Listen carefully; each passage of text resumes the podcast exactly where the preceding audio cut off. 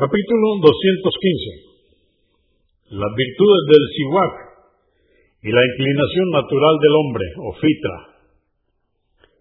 El siwak es una rama que se utiliza como cepillo de dientes que previene las caries con efecto antiséptico y blanqueador.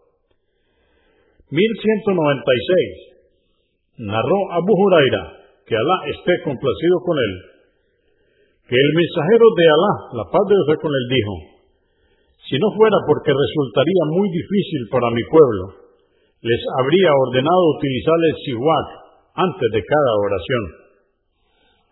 Convenido por Al-Bukhari, volumen 2, número 311, y Muslim, 252. 1197. Judaifa, que Alá esté complacido con él, dijo, el mensajero de Alá, la paz de Dios con él, cuando se levantaba de dormir, acostumbraba a limpiarse los dientes con el siwak.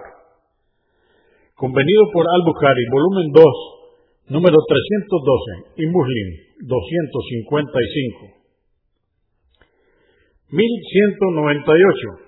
Aisha, que Alá esté complacido con ella, dijo, solíamos prepararle al mensajero de Alá, la paz de Dios con él, su siwak y el agua para la ablución.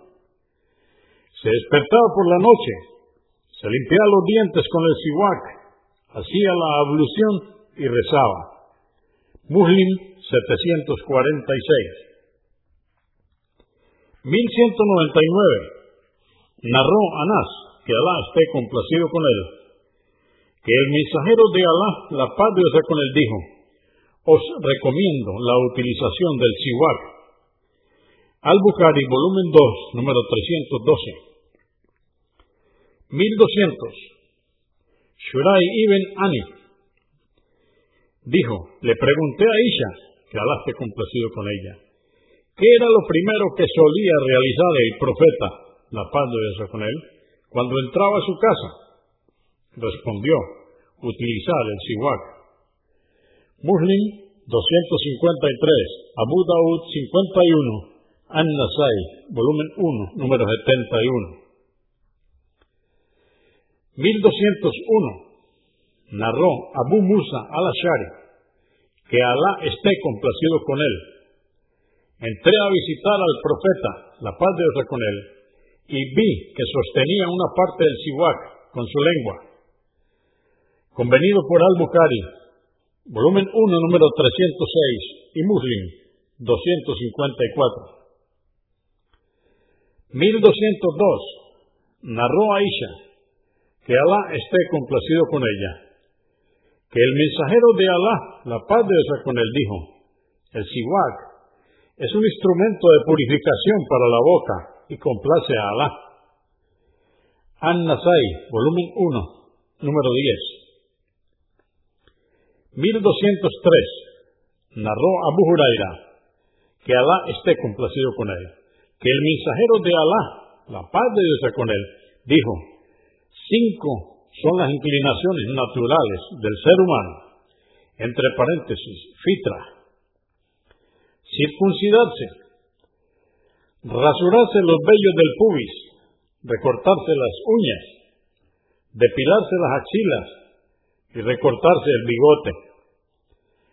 Convenido por Al-Bukhari, volumen 10, número 290 y Muslim 257.